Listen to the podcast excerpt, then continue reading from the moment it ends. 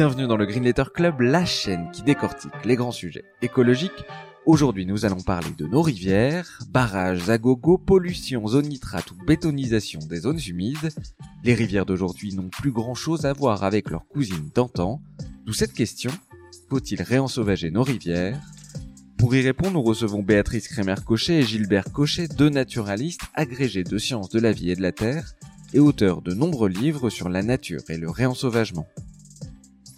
Bonjour Béatrice Crémer-Cochet et bonjour euh, Gilbert Cochet. On est ravis de vous euh, retrouver une nouvelle fois ici dans le Festival des Pluies de Juillet euh, en Normandie. On s'était déjà croisés à l'UICN à Marseille. Aujourd'hui, on va parler des, rivières sauvages. Première question pour faire un état des lieux. quel est l'état de nos rivières en France? Alors, l'état des, lieux au niveau de la qualité des, rivières de, France, on va dire c'est une situation contrastée. C'est-à-dire qu'à la fois, on a, euh, pour, donner une petite idée, on a 500 000 km de cours d'eau. Et sur ces 500 000 km de cours d'eau, il va y avoir à peu près 100 000 barrages, euh, seuils, etc. Donc, au niveau physique, il y a une, euh, une empreinte assez forte. Voilà. Après, au niveau chimique, euh, à ce moment-là, on, se rend compte qu'on a une qualité d'eau qui n'est pas parfaite partout, loin de là, et on a notamment des pollutions liées aux pesticides, aux engrais, euh, les nitrates, les phosphates. Euh, Par contre, il y a un aspect un peu plus positif quand même qu'il faut, qu'il faut reconnaître, c'est qu'on a pris conscience de la nécessité d'avoir des rivières qui fonctionnent qui transportent le sédiment. Les poissons migrateurs peuvent remonter euh, donc euh, pour frayer. Et pour ce faire, eh bien, il a, fallu commencer à effacer quelques ouvrages, supprimer quelques barrages. Alors, on n'a pas supprimé énormément, quelques centaines sur les, les 100 000, mais c'est important, c'est symbolique, et ça, c'est un aspect très, très positif. Euh, on va revenir à la question des barrages et à leur effacement. Euh, peut-être un mot d'introduction pour qu'on comprenne euh, le rôle écosystémique, même s'il ne faut pas réduire évidemment les rivières à ça. Mais Béatrice, quel est le rôle écosystémique des rivières? À quoi elles servent? Euh, je crois qu'il faut pas, euh, il faut pas tout euh, penser en termes de d'utilité. les choses sont et elles sont interconnectées entre elles et les rivières, notamment dans, dans le rôle de connexion, elles jouent un rôle très important dans le sens où ce sont typiquement des, des corridors, c'est-à-dire des zones de transport. Alors elles vont transporter par exemple les sédiments qui sont érodés à l'amont sur les reliefs vers l'aval et ça va permettre de former le plage des sables. Euh, elles vont permettre aussi la libre circulation euh, bah, des poissons et notamment des poissons migrateurs qui ont besoin de pouvoir des poissons migrateurs comme le saumon, les sturgeons, la lauze, la, lamproie marine qui vont remonter le cours d'eau, qui vont vivre donc euh, en mer, vont remonter le cours d'eau pour trouver des zones de reproduction, ce qu'on appelle des frayères qui sont situées souvent très à l'amont des cours d'eau. Et si ces poissons ne peuvent plus remonter ou ne peuvent plus suffisamment remonter, eh bien ils ne pourront plus se reproduire et donc donc leurs effectifs en mer vont diminuer. Donc il y a des impacts importants de ce qui se passe sur la terre et dans les rivières et euh, en connexion avec ce qui se passe dans la mer. Et euh, ce qu'il y a également, c'est que ces poissons migrateurs, non seulement vont en remontant euh, pouvoir se reproduire, mais également ils vont transporter des éléments finalement marins, notamment des éléments minéraux comme les phosphates, qui euh, sont issus de l'érosion des roches, sont transportés par les rivières après avoir été éventuellement utilisés et euh, aboutissent dans la mer. Et donc, si on veut renouveler les stocks de, de phosphates en amont, eh bien le rôle de ces poissons qui remontent, comme les aloses par exemple, et qui meurent ensuite et qui sont consommés euh, par des nécrophages, qui vont ensuite produire des, excréments et, ramener ce phosphate dans, dans les forêts, dans, dans les écosystèmes euh, qui sont situés en amont est extrêmement important.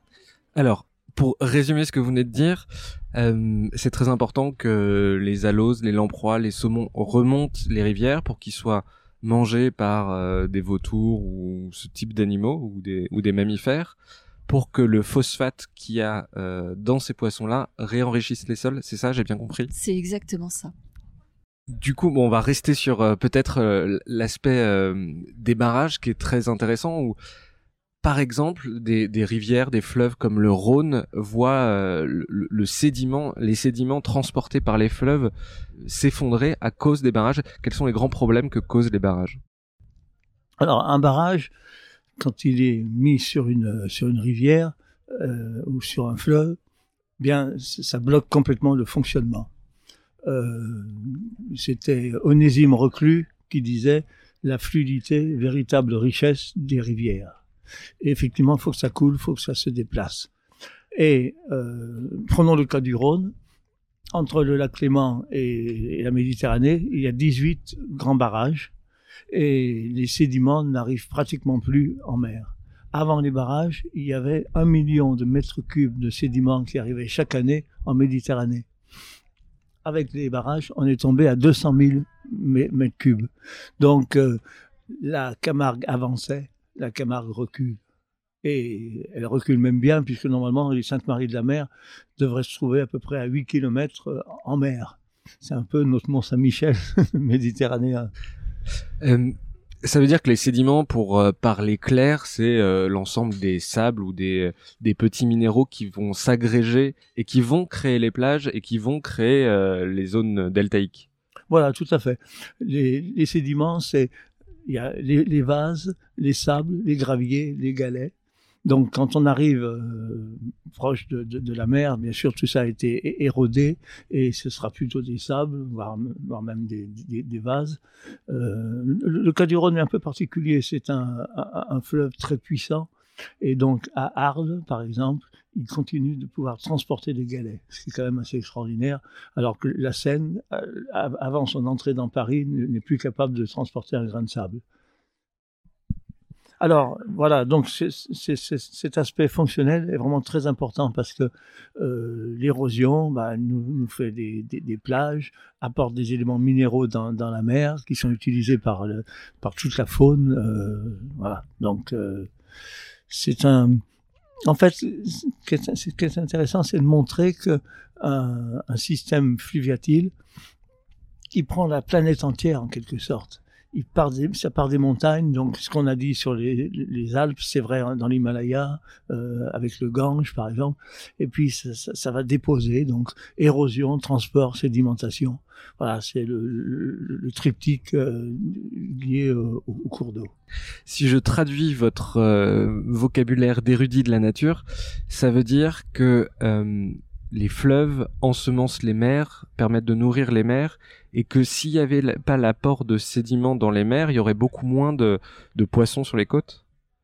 Alors en effet, euh, un, exemple, euh, le delta du Nil, avant la construction d'Assois, c'était... Euh, j'ai plus les, chiffres précis, mais il y avait une certaine quantité Q de sardines qui étaient pêchées on, on, on, on fait le barrage d'Assois et dans les années qui suivent, eh bien, cette quantité a été divisée par, par 100, euh, voire par 1000. Euh, oui, j'avais reçu Marc-André Sellos qui disait que c'était 80, la, la, chute, c'était 95% des sardines au large de, bah, du delta du Nil. Voilà. Et c'est ce qui a donné les chiffonniers du Caire. C'est-à-dire tous, tous, ces pêcheurs qui se sont retrouvés au chômage, euh, ils ont été, ils sont devenus, euh, devenus de, de, pauvres chiffonniers.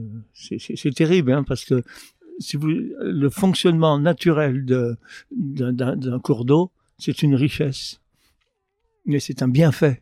Donc euh, l'arrêter, c'est criminel. Et ça, pour qu'on comprenne bien, quel est le, le, lien entre les sédiments et la, et la faune côtière Comment ça fonctionne? Alors, en fait, dans les sédiments, les sédiments, ce sont euh, des, des, éléments minéraux. Grâce à ces éléments minéraux, il va y avoir le, phytoplancton donc le plancton, végétal, qui va, euh, qui va, qui va, qui va se développer, comme euh, exactement quand on met des, des, éléments minéraux sur, une culture, ça permet donc à cette culture de pousser. Donc le phytoplancton se développe. Ensuite, le zooplancton, donc les petits animaux vont s'en nourrir, puis les poissons vont s'en nourrir, et voilà. Donc, euh, puis les hommes, euh, voilà, s'ils si, savent gérer cette euh, ressource intelligemment, ce qui n'est pas le cas du tout.